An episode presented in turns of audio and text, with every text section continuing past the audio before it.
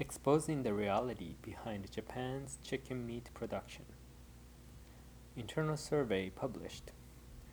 Website documenting the 50 days of a broiler chicken at 50days.jp. 2020, October 7th, Tokyo. Animal Rights Center Japan has exposed the hidden reality behind Japan's broiler poultry farming for the first time and has published a 50 days website to inform the consumers, compiling videos and reports following the 50 day life of a broiler chicken from August 18th to October 7th, 2020. Today is the final day when all 50 days of their lives have been revealed. Videos and photos for the press. Please use freely for the purpose of reporting at 50days.jp slash media. The world viewed by May the broiler. May, a baby chicken, was born at a hatchery and was struck to a farm. May and her mates were roughly tossed to the floor of the poultry shack. May, who hit the water pipe and dropped to the ground, got up star- startled. This was the day they were born. Babies like May have the desire to peck something. Such a desire could not be met at all in the poultry shack where nothing was prepared for pecking. Employees make rounds through the poultry shack a few times daily looking for carcasses and weakened chicks. Each time, May and her mates run away. Sometimes, employees step on the chicks. Internal organs would pop out from the buttocks and they flap their wings and crawl away. Dragging their damaged internal organs, they die. Daily report on the lives of the broiler chickens for 50 days till slaughter. The source and intent of the internal survey. Information within 50 days is all factual. It is based on a detailed report from a former employee who worked at a poultry farm in Japan.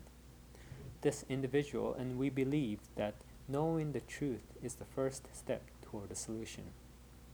This survey is not intended to criticize a single farm or company, and neither the farm nor the informant is identified. This is because while the reported farm is rather large, what is shown here is a poultry farm with breeding densities and methods typical within Japan problems with economic use of animals. The reality behind chicken meat production in Japan had not been revealed before. Now that the situations of the chicks raised for 50 days to be delivered have been exposed, the hope is that the viewers realize that our consumption behavior and the production methods must be improved. The former employee who has seen the suffering of the fir- chickens firsthand says, After all, as long as this poultry system exists, the problem will not be solved. Those who work in poultry farms are not the bad people. However, when a single person tries to manage tens of thousands of chicks at a price of $55 per bird, the situation will necessarily be terrible. In fact, an employee said, during the limited working hours, no matter how careful I was, I could not move forward without kicking the chicks. Chicks who have been selectively bred to grow rapidly will suffer and die even if they were raised in a good environment. This is the system of today's poultry. Such a system is currently allowed because of the discriminatory preconception that chickens are okay to torture because they are economic animals and are treated as if no suffering exists. We have already acquired the technology to obtain delicious food without torturing animals. Switching consumption to plant based protein or alternative meat to reduce the breeding number is a much easier solution than animal welfare. From there, we can finally raise the market price and take a step toward improving animal welfare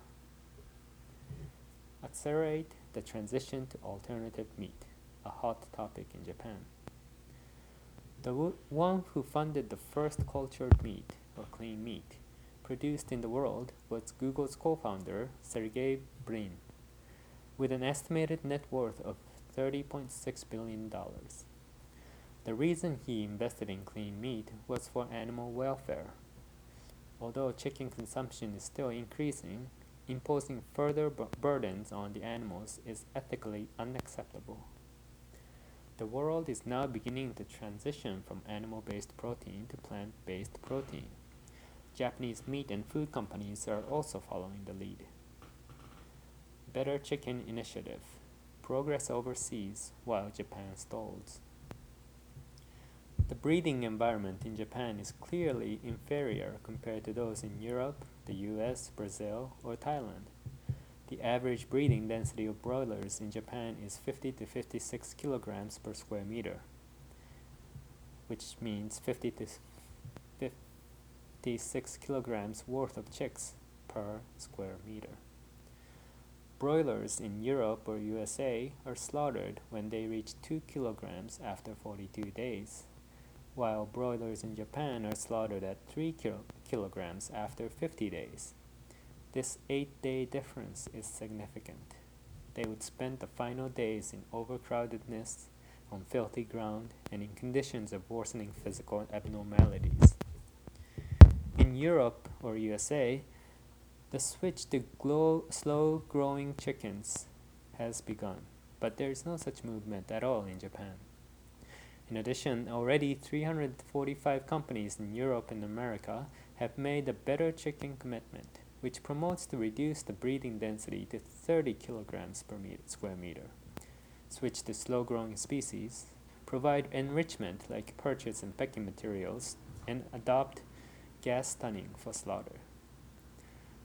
They are to switch by 2026, while in Japan there is no prospect for improvement. This is not just an animal issue, however. Deep connection to drug resistant bacteria.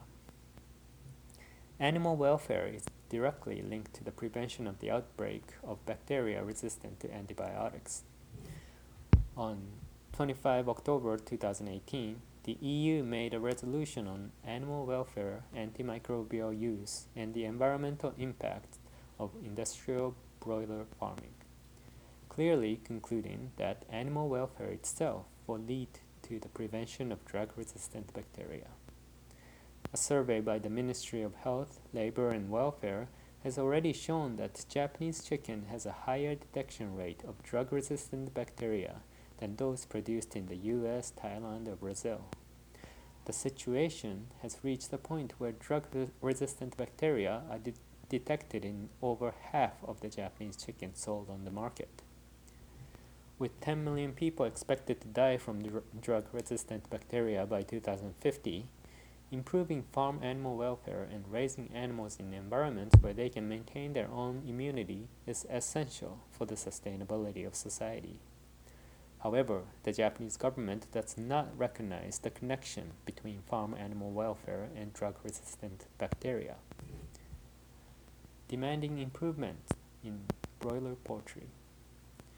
We demand that broiler poultry that forces such cruel rearing and continues severe selective breeding be ended as soon as possible. That companies shift to alternative meat and at the same time rapidly shift to better chicken that accounts for animal welfare. Although not completely at the level of better chicken, Japan's Jidori chicken is one of our recommendations because of its regulation on the breeding density not the branded chicken. This campaign lasted 50 days. Someone who watched their short lives said, I wish they could be put to death soon. An industry that is unbearably cruel is not okay. The resulting meat cannot be called okay either. However, 695 million chicks under similar captivity are born and killed every year in Japan.